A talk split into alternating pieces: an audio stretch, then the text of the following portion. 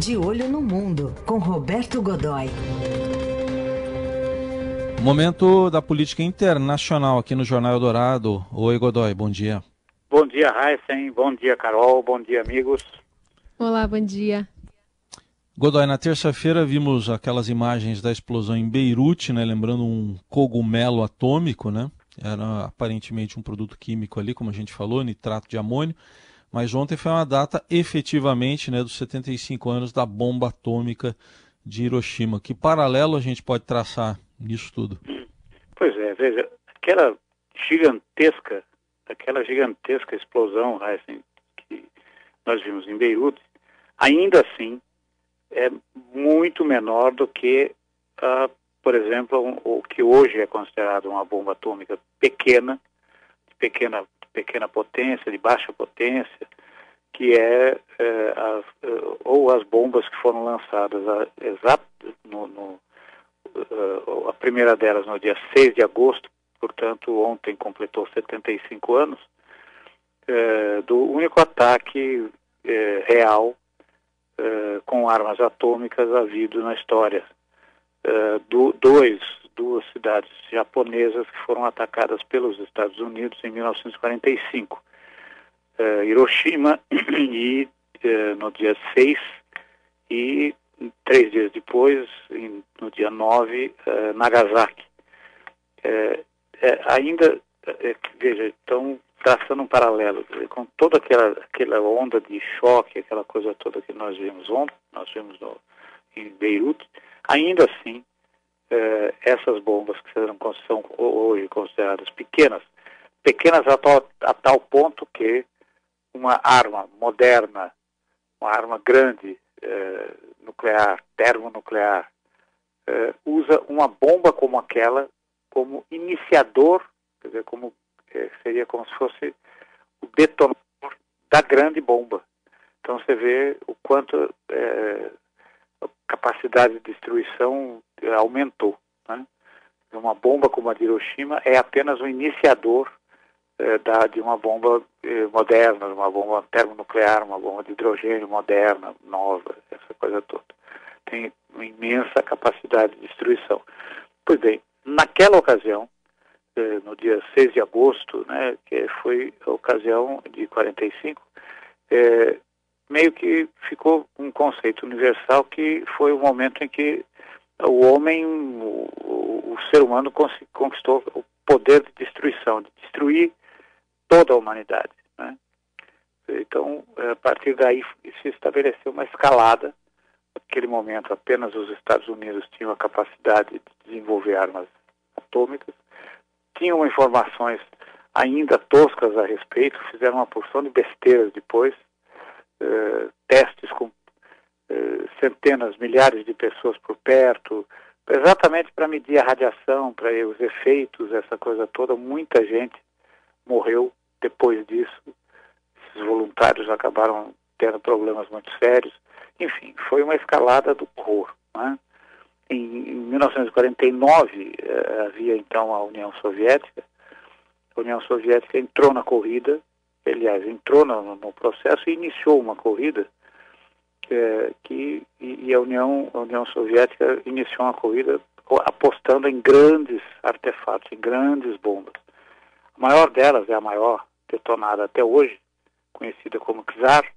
Ela foi houve uma única explosão. A onda de choque deu três vezes a volta ao mundo. Você imagine o que é a capacidade de destruição de uma coisa como essa. Né?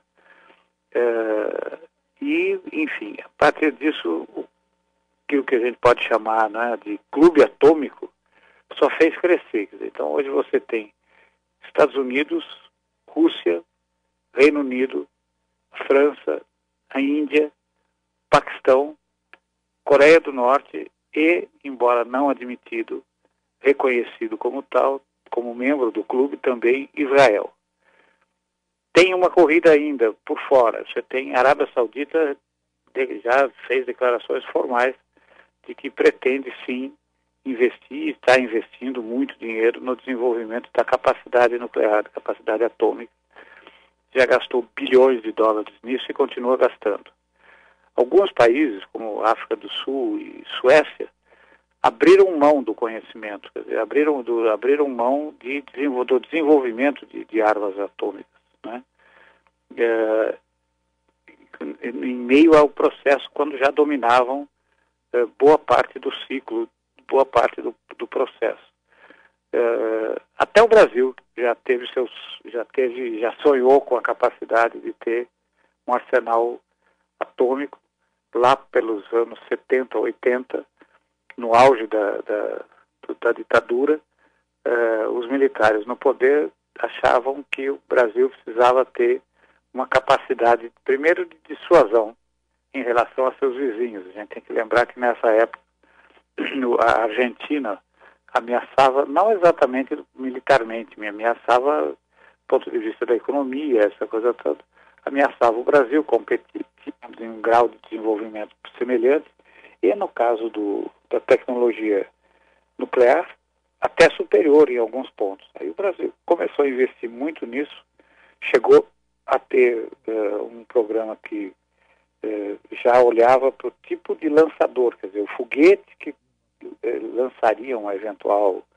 arma atômica, seria o, o, transportador de uma eventual arma atômica, até que o, o ciclo militar terminou e o ex-presidente José Sarney abortou completamente esse tipo de, de, desenvolvimento, fazendo uma manobra politicamente correta.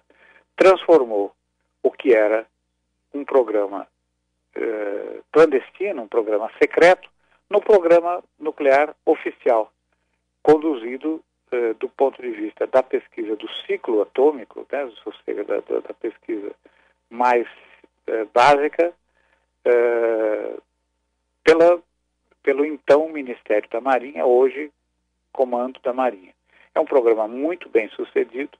O Brasil domina o ciclo atômico, ou seja, a parte estratégica mais importante, que é transformar o minério em urânio enriquecido. Seria tedioso aqui explicar todo esse, todo esse processo, mas que o urânio enriquecido é o que é usado eh, para gerar energia uh, se enriquecido, ou seja, transformado energeticamente, aumentando, tendo sua capacidade energética aumentada, ali até aí por volta de 5%.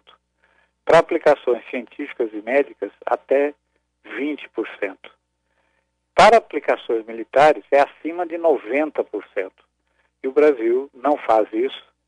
Ele eh, faz o seu próprio enriquecimento com suas, seus próprios recursos tecnológicos eh, desenvolveu isso fortemente, uh, domina totalmente esse processo, tem reconhecidamente seis jazidas expressivas no minério, uh, faz, domina, como eu disse, completamente o ciclo, mas se submete a todas as sanções e fiscalizações internacionais. É o único programa militar do mundo que se submete a inspeções e é declaradamente voltado para fins de geração de energia. A própria Constituição brasileira proíbe o desenvolvimento de armas nucleares até o trânsito dessas armas por, no território brasileiro, o que implica, às vezes, um certo constrangimento, porque navios americanos equipados com armas nucleares têm que evitar as águas jurisdicionais do Brasil tem sido assim ao longo do tempo. Mas veja só, num dado momento, Raíssa e Carol, as, antes de haver acordos de controle, as superpotências, nessa época, a gente, eu, quem tinha eh, armas nucleares eram Estados Unidos, União Soviética, Reino Unido e França, Índia e Paquistão ainda estavam iniciando os seus movimentos, chegaram a ter, imaginem quantas, 70 mil armas nucleares. 70 mil. Isso faria, um, alguns institutos de pesquisa apontaram, gente, que seria, uh, esse arsenal seria capaz de acabar com o mundo, pelo menos com a civilização da forma como a conhecemos, 36 vezes. Aí começaram as negociações para redução para redução dos, dos arsenais.